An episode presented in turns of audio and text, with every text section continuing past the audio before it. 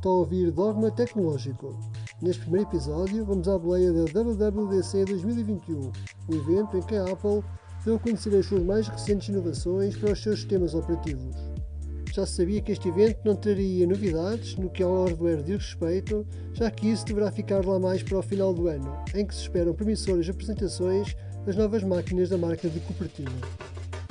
Assim, são várias as novidades no que ao software diz respeito. E sim é talvez o mais importante da tecnologia, pois é este software que deterá a forma como vamos interagir com o computador, o tablet, o smartphone ou o smartwatch e o que verdadeiramente conseguiremos fazer com cada um dos nossos dispositivos.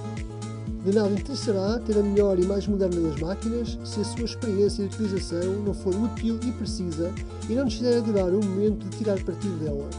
E isso pressupõe fiabilidade, facilidade, simplicidade e numa experiência fluida e intuitiva.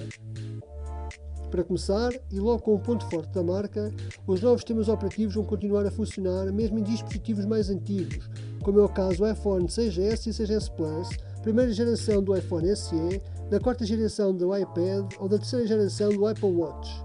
Já nos Macs, o novo Mac OS Monterey rodará nos MacBook Pro e Air a partir dos modelos de 2015. A principal inovação aconteceu nas videochamadas no FaceTime, com a inclusão de algumas novidades que já conhecíamos de outras plataformas como o Zoom ou o Google Meet.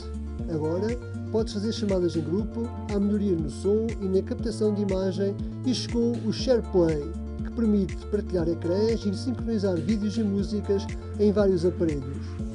Outra novidade aconteceu nos iPhones, com a gestão das notificações que permitirá distinguir conteúdos pessoais de conteúdos de foro profissional e até ao reconhecimento das mensagens urgentes, facilitando a forma como interagimos e como gastamos o nosso tempo na consulta dessas mensagens.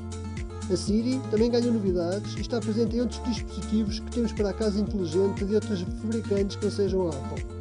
Mas a grande novidade do assistente da marca é que o reconhecimento de voz e das instruções deixa de ser feito nos servidores da marca e passa a ser feita no próprio dispositivo, o que torna o processo muito mais rápido.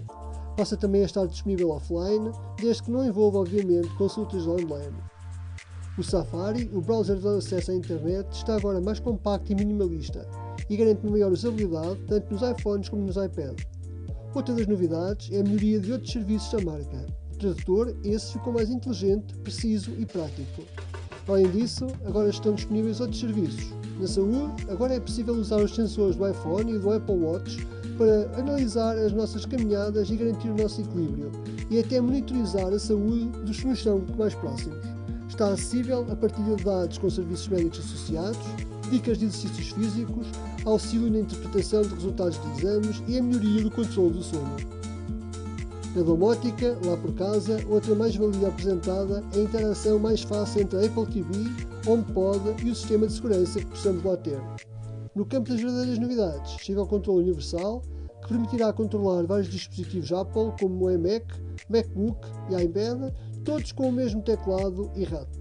Uma ferramenta claramente útil para quem trabalha ao mesmo tempo com estes dispositivos. Nos relógios inteligentes, a preocupação é o respirar, aprender a usar a respiração para manter a calma e monitorizar os fluxos respiratórios como indicadores de uma boa saúde. Por fim, a outra preocupação da marca, e aqui há muitas e muitas e muitas novidades, é a privacidade. A Apple garante agora, agora sim, um maior domínio e proteção dos seus dados a cada utilizador.